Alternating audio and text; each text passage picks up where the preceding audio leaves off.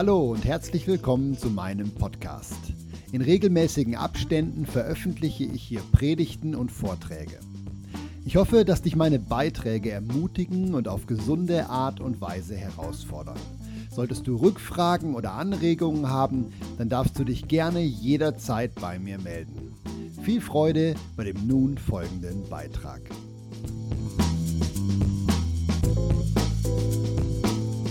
Ja, liebe Gemeinde, ähm, liebe Gäste, liebe ihr, die ihr das auf YouTube schaut, äh, begrüße alle, die das jetzt nur hören, dann später auf den Podcasts. Ähm, Habe mich mega gefreut auf die Predigt. Ich liebe es immer, wenn äh, Gott spricht. Ihr kennt das sicher auch, ihr blättert durch die Bibel oder ihr ähm, seid so im Gebet und auf einmal kommt der Heilige Geist und gibt euch einen Gedanken. Und dann am besten auch sagt die Auslegung dazu. Ja, ich finde das immer ganz cool, wenn das so läuft.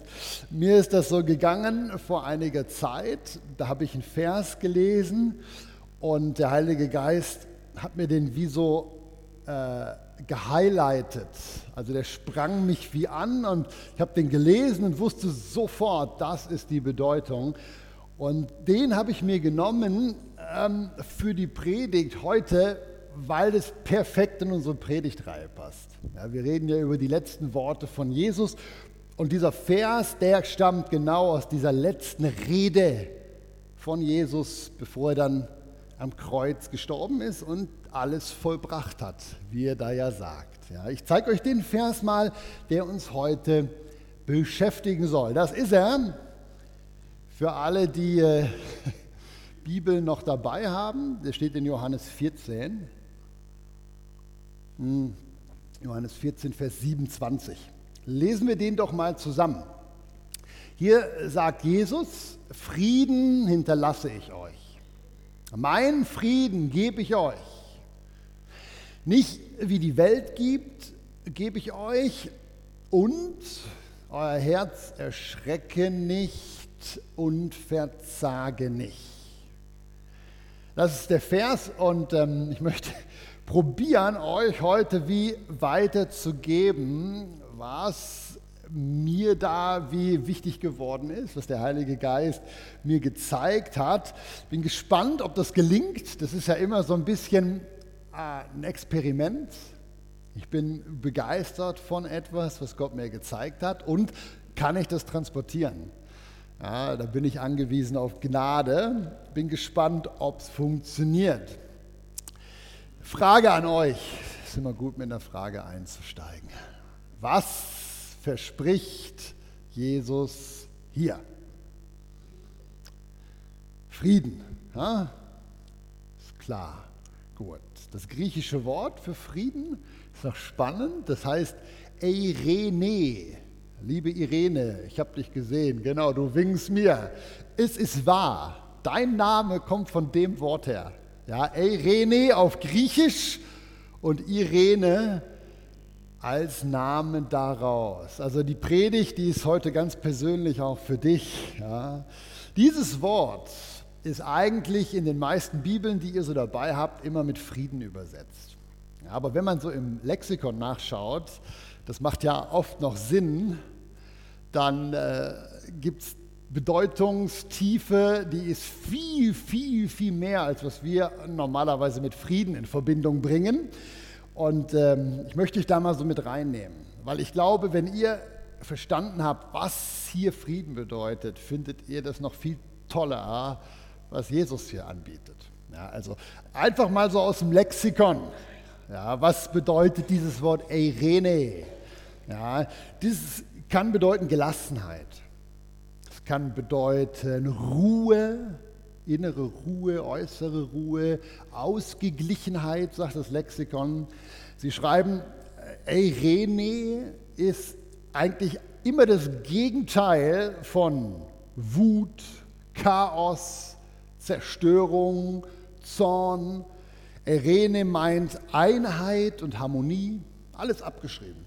Ja, und äh, Sicherheit, Wohlstand, Wohlergehen, Gesundheit, und Glück. Wie tönt das so? Ist, ist gut, ne? Oder? Ich habe es auch gedacht. Das ist schon gäbig, was Jesus uns hier anbietet. Ähm, vielleicht habt ihr noch den Titel von der Predigt im Ohr. Wie findet man Glück?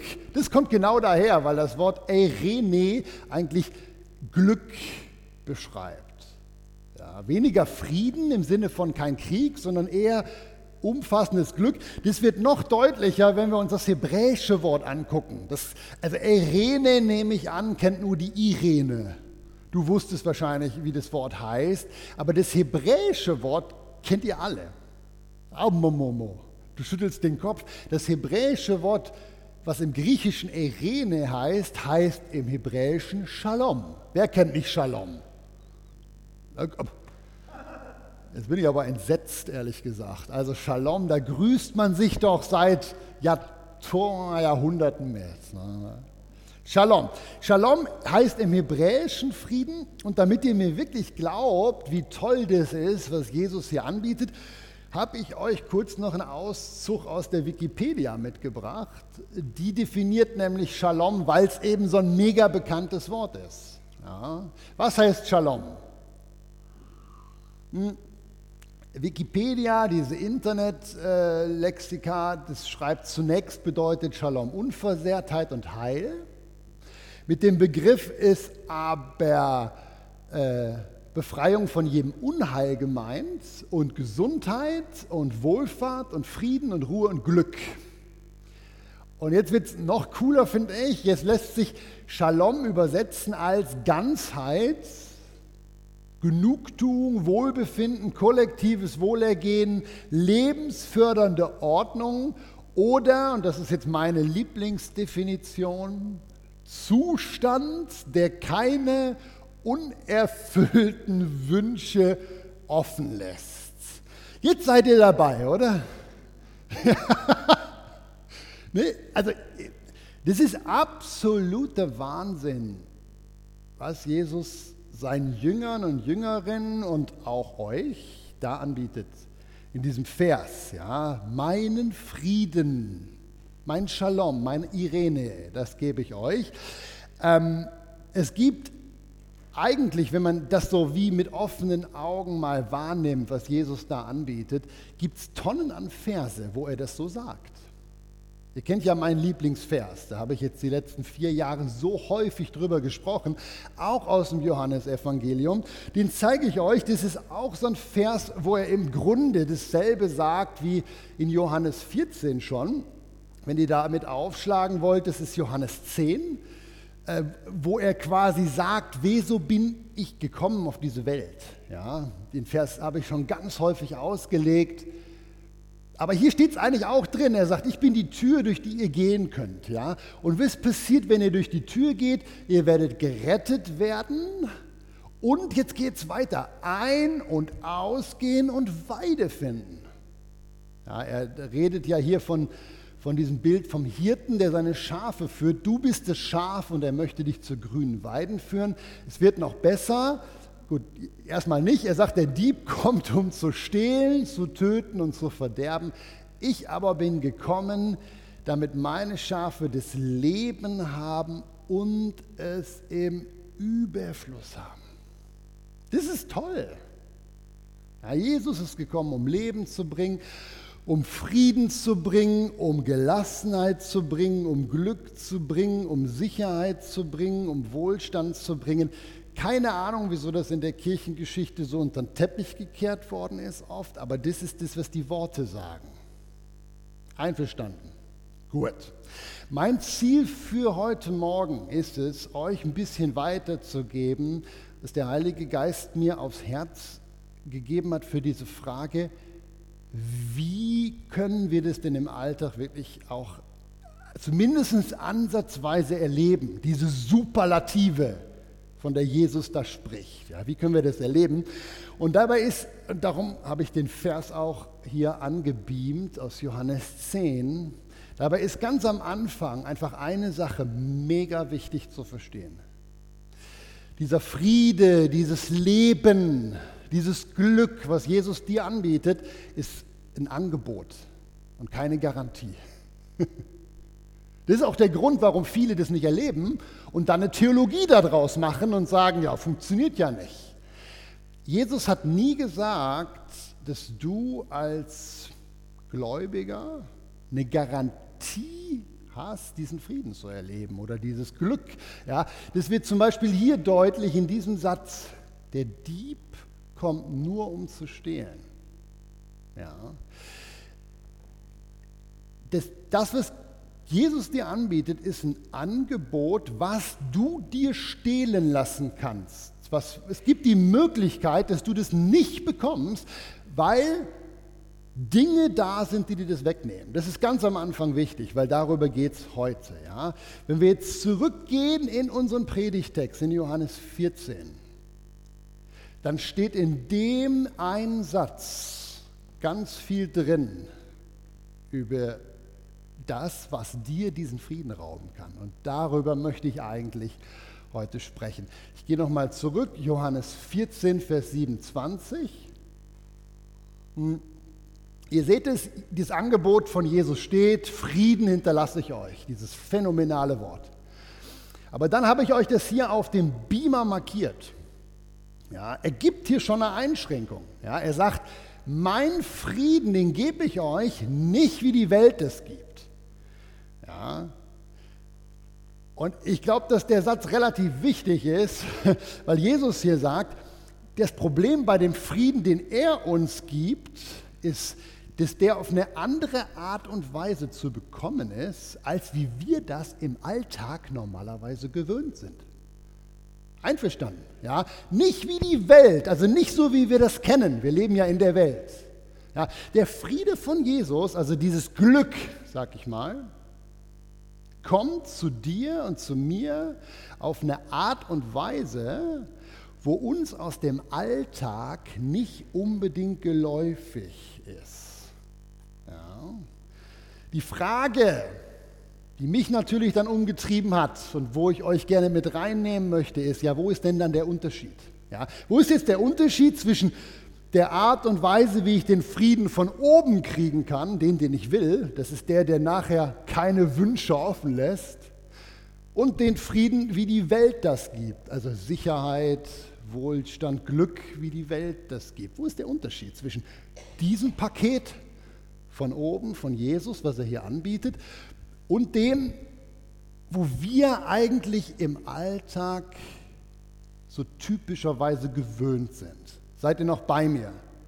Seid ihr mit auf dem Weg gedanklich? Ja, ich baue so ein Konstrukt auf. Also wo ist der Unterschied zwischen dem Frieden von Jesus hier und dem, wie die Welt das normalerweise alles gibt, was er hier verspricht? Die Antwort steht im nächsten Satz. Nicht sofort erkennbar, aber genau das ist es, wo ich euch gerne heute mit reinnehmen möchte.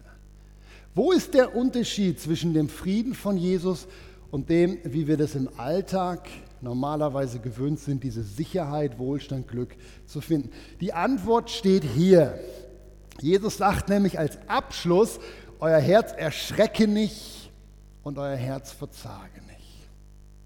Jetzt Frage an euch. Wenn ihr das so lest, hier diesen Satz, Frieden hinterlasse ich euch, nicht wie die Welt gibt, hinterlasse ich euch Frieden, euer Herz erschrecke nicht. Findet ihr, der Satz macht Sinn? Hier.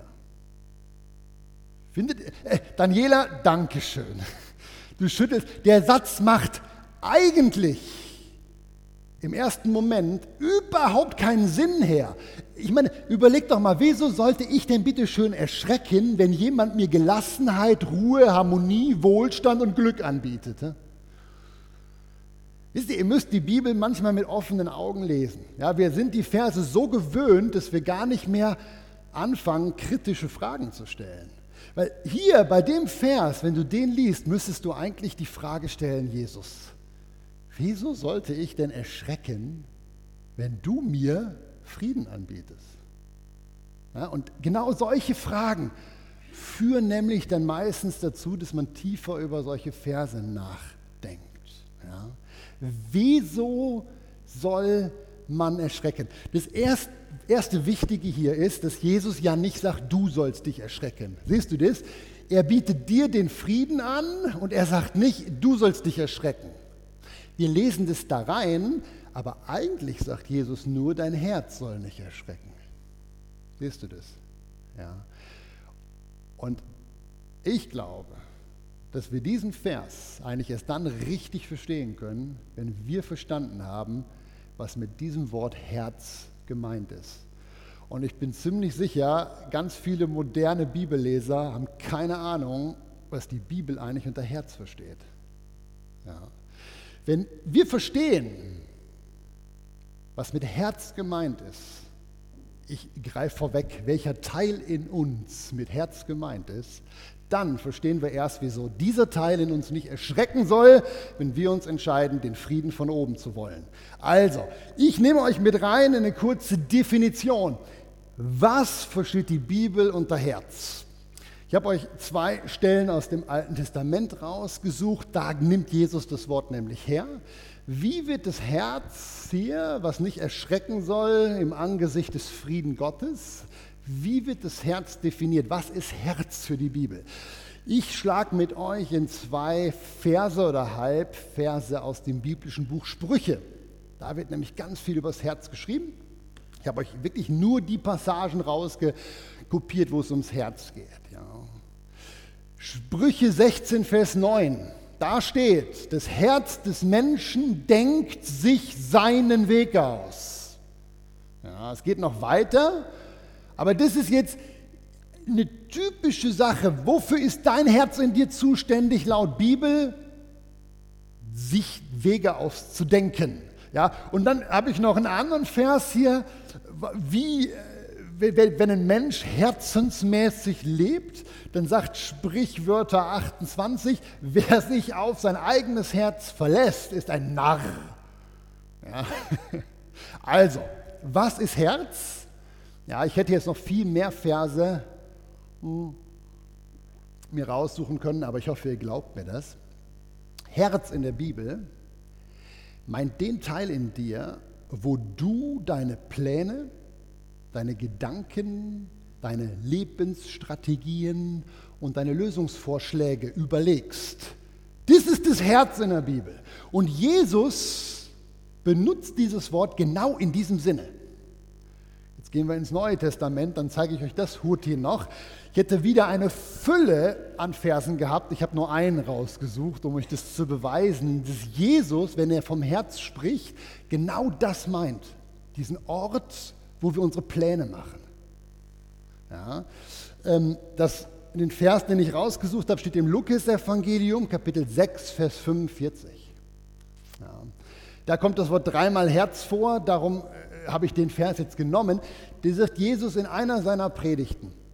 Der gute Mensch bringt aus dem guten Schatz seines Herzens das Gute hervor. Ja, damit ist gemeint das gute Denken, aber auch das gute Handeln.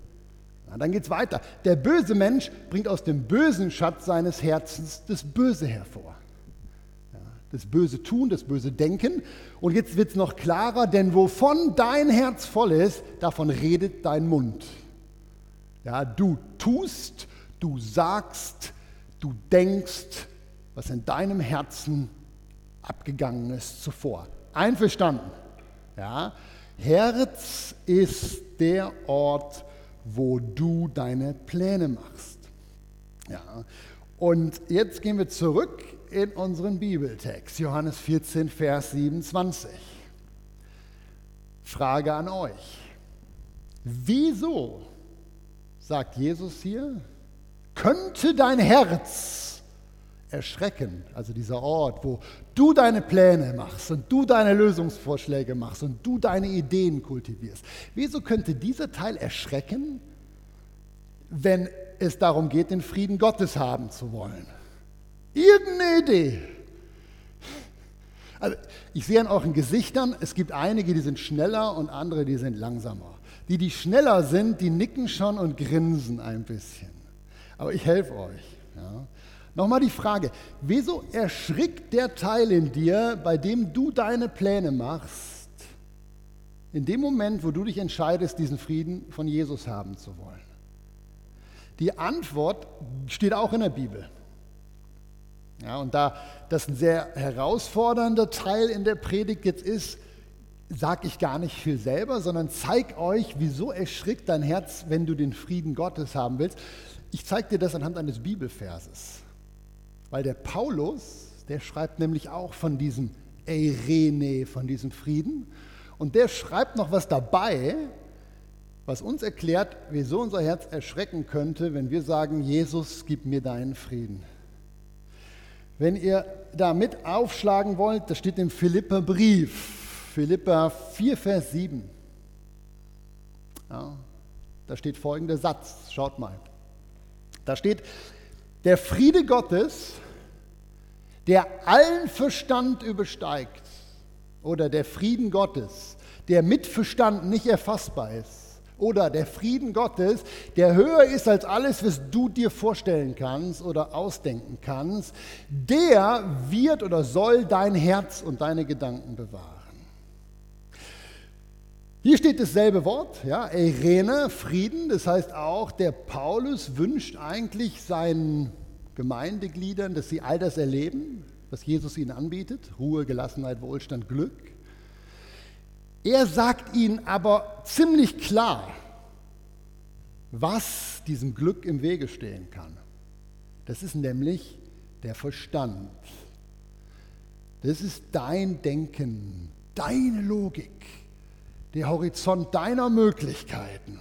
Ja, wenn du zu sehr auf deinen Verstand aufbaust, deine Entscheidungen, dann stehst du in der Gefahr, den Frieden Gottes nicht zu bekommen. Und ich hoffe, ihr versteht, worauf ich hinaus will, weil hier schließt sich jetzt der Kreis. Ja?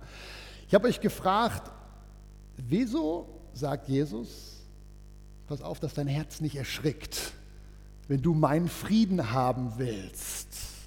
Ja, in diesem Vers steht der Grund dafür, wieso dein Herz vermutlich erschrickt, wenn du sagst, gib mir deinen Frieden. Der Punkt ist, dein Herz und mein Herz, die, der sehnt sich danach, Pläne, Ideen, Strategien und Lösungsvorschläge auf der Grundlage von unserem Verstand zu machen. Ich sage das nochmal. Ja, das Herz, was du in dir hast, und das ist der Weg der Welt, Dein Herz sehnt sich danach, weil es ihm so viel Sicherheit gibt, Ideen, Pläne, Strategien und Lösungsvorschläge auf der Grundlage deines Verstandes zu machen.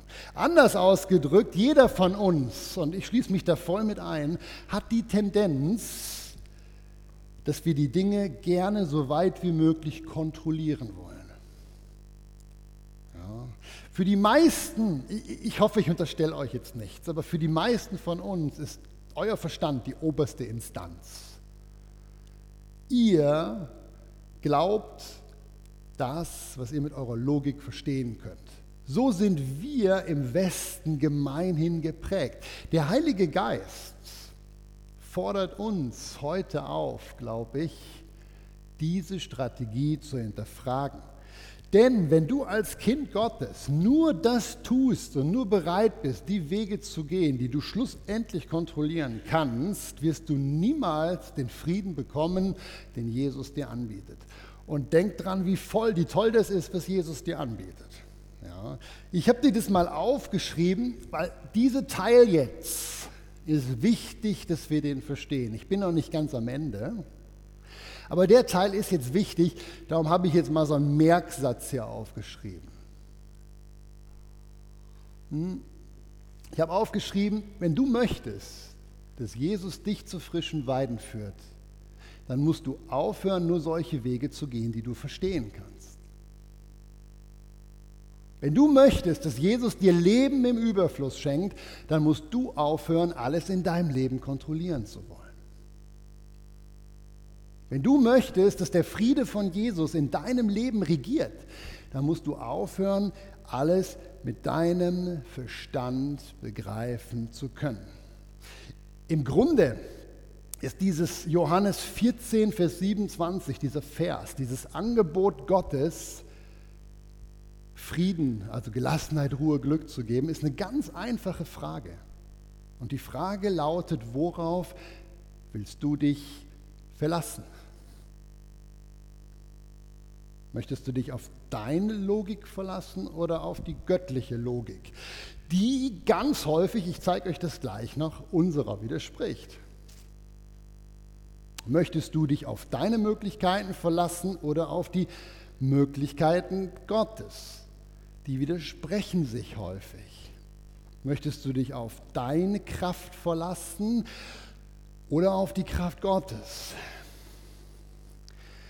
Ähm, planst du aufgrund von deinen Strategien dein Leben, aufgrund von deiner Ausbildung oder aufgrund der Strategien Gottes?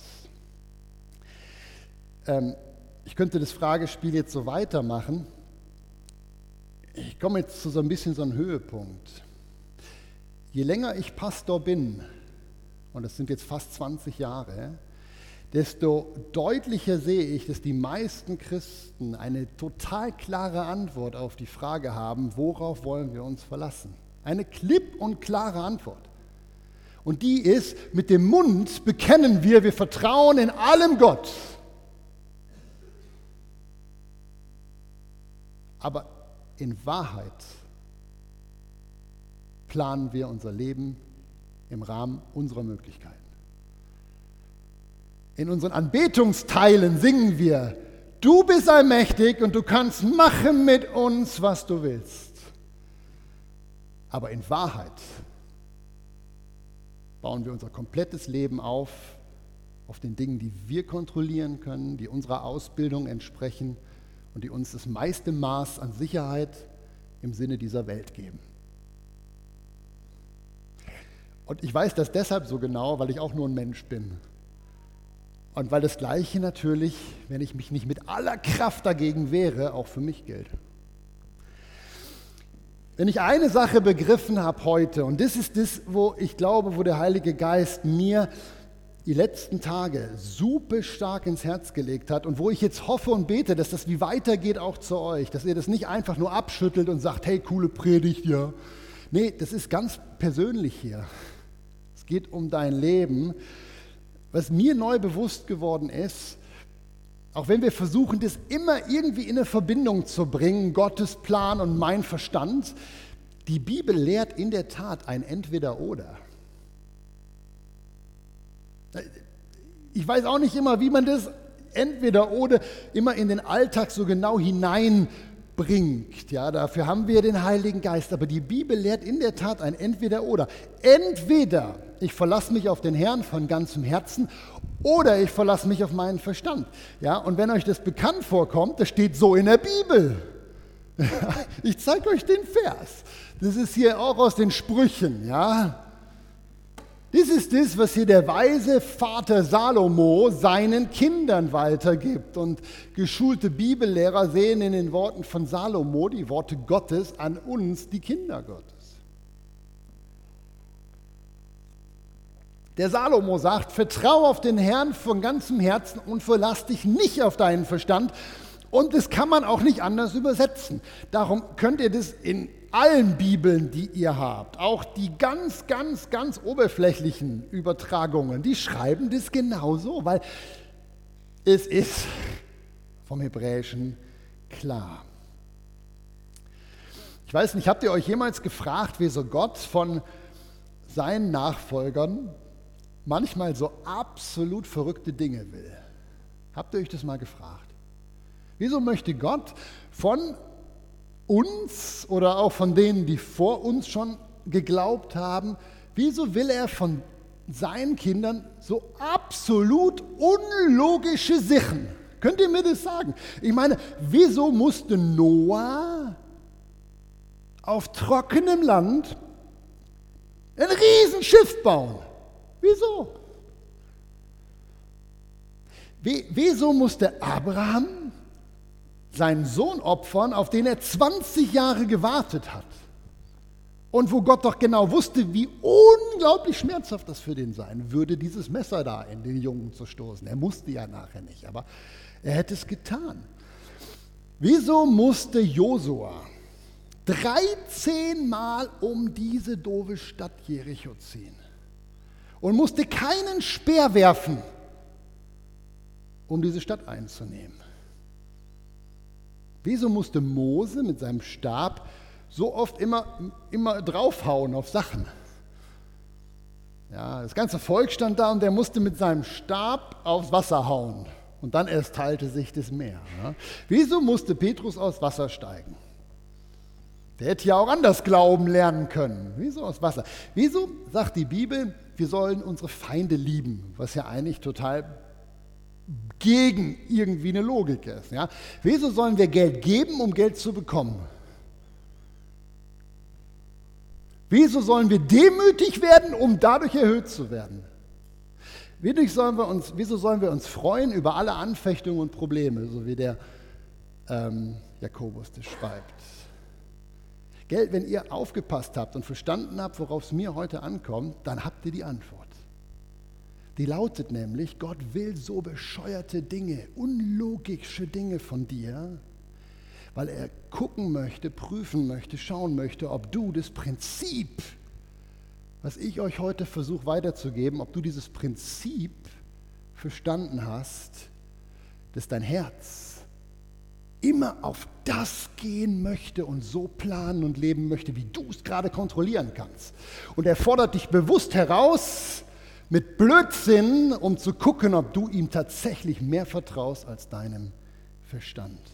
Und ihr Lieben, hätte Noah auch nur eine Sekunde nachgedacht, er hätte das Boot dann nicht gebaut.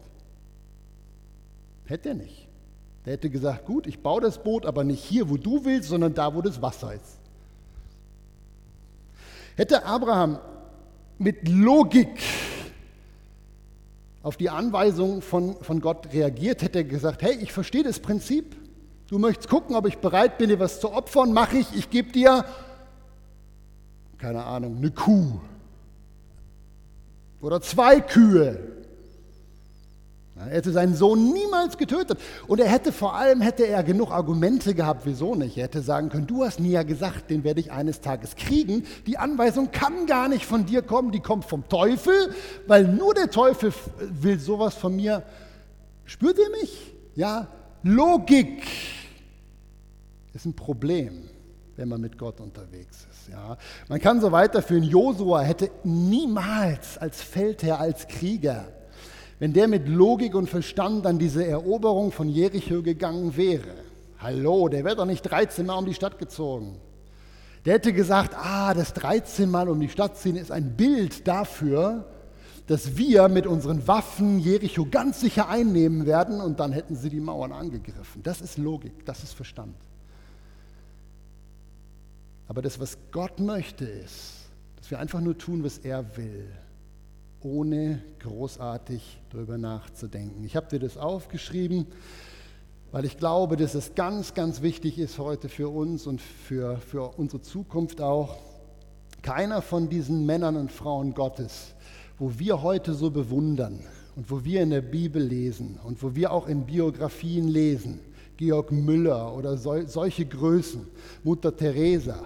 All die, die wir bewundern, die haben alle nach diesem Prinzip gelebt. Kein, nicht nach der Logik, sondern nach Gottes Anweisung und Gottes Verheißung. Ja? Wenn wir das nicht tun, werden wir nicht erleben, was die erlebt haben. Ich habe es hier euch nochmal aufgeschrieben. Wenn du dich in deinem Leben vor allem von deinem Verstand leiten lässt, dann wird dein Herz vielleicht weniger in Panik geraten. Aber gleichzeitig wirst du vieles von dem, was Jesus mit dir tun möchte, nicht erleben. Bevor ich zum Schluss komme, möchte ich euch noch einen äh, letzten Vers zeigen, den ich eigentlich jahrelang ähm, nicht verstanden habe. Immer wieder mal von gelesen und auch ähm, davon mal Predigten gehört und so, aber ich habe den Vers nie verstanden, bis der Heilige Geist angefangen hat, diese Wahrheiten hier in mir aufzuschließen. Und vielleicht schockt euch der Vers genauso, wie der mich jahrelang geschockt hat. Aber wenn ihr jetzt aufgepasst habt und wach seid, dann könnt ihr den vielleicht beim Lesen schon selber auch interpretieren. Ich tue das aber gleich für euch auch noch. Das ist dieser Vers, der steht aus dem, ist in den Psalmen, Psalm 51. Hm. Da, da schreibt der Psalmist, die Opfer die Gott gefallen, sind ein zerbrochener Geist, ein zerbrochenes und zerschlagenes Herz. Ihr wisst jetzt mittlerweile, was das bedeutet. Wirst du, o oh Gott, nicht verachten. Ich habe jahrelang gedacht, ach, das ist doch alter Bund, bis ich verstanden habe, ah, ah, das ist so ein Vers, der gilt auch im neuen, im neuen Bund. Ähm, wieso mag Gott zerbrochene Herzen? Wieso mag oder David, der ein Mann nach Gottes Herzen genannt wurde, ist die Person, die über Jahrzehnte das Herz zerbrochen bekommen hat, als er in Höhlen hausen musste und auf der Flucht war vor Saul und sich sogar wahnsinnig stellen musste. Der Typ wird nachher ein Mann nach Gottes Herzen genannt. Wieso? Weil er ein zerbrochenes Herz hatte. Ja, ich habe euch das aufgeschrieben. Wieso ist dieser Vers wichtig? Ein zerbrochenes Herz ist nicht gleichbedeutend mit einem zerbrochenen Menschen. Ein zerbrochenes Herz zu haben bedeutet, dass ein Mensch aufhört oder aufgehört hat, durch wahrscheinlich ziemlich viele Sachen, die er erlebt hat, dass ein Mensch aufgehört hat, sich seinen eigenen Ideen, Möglichkeiten und Lösungsvorschlägen zu verlassen. Erst dort, wo ein Herz zerbricht, und das ist biblische Lehre, entsteht die Offenheit für die Ideen, Möglichkeiten und Lösungsvorschläge Gottes. Gott liebt zerbrochene Herzen, weil er nur in solchen Herzen wirken kann. Ist dein Herz nicht zerbrochen, wirst du immer aufgrund deiner Möglichkeiten und deiner Logik schlussendlich Entscheidungen treffen. Ich komme zum Schluss. Möchtest du, dass Gott in deinem Leben spürbar wirkt, dann verlass dich auf den Herrn von ganzem Herzen und nicht auf deinen Verstand. Möchtest du, dass Jesus seinen Frieden, seine Gelassenheit, seine Sicherheit, seinen Wohlstand, seine Kraft und sein Glück in dein Leben gibt? Dann verlass dich auf den Herrn von ganzem Herzen und nicht auf deinen Verstand. Möchtest du, dass der Heilige Geist dich führt und leitet, dass die Kraft Gottes durch dich in diese Welt fließt? Verlass dich auf den Herrn von ganzem Herzen und nicht auf deinen Verstand. Und jetzt liegt der Ball bei euch. Jetzt seid ihr dran. Was macht ihr mit dieser Botschaft? Ja, ich habe meine Entscheidung schon lange getroffen, aber du vielleicht noch nicht. Ja, was machst du mit der Botschaft? Ja, entscheidest du dich für den Frieden Gottes? Mit all dem, was dazugehört? in der Gefahr, dass dein Herz regelmäßig Panikattacken kriegt? Oder verlässt du dich auf deine Logik, deinen Verstand, deine Ausbildung und alles dem, was du kontrollieren kannst? Dann wirst du vielleicht ein bisschen besser schlafen, aber vermutlich nicht an den Punkt kommen, wo Jesus eigentlich mit dir hin möchte.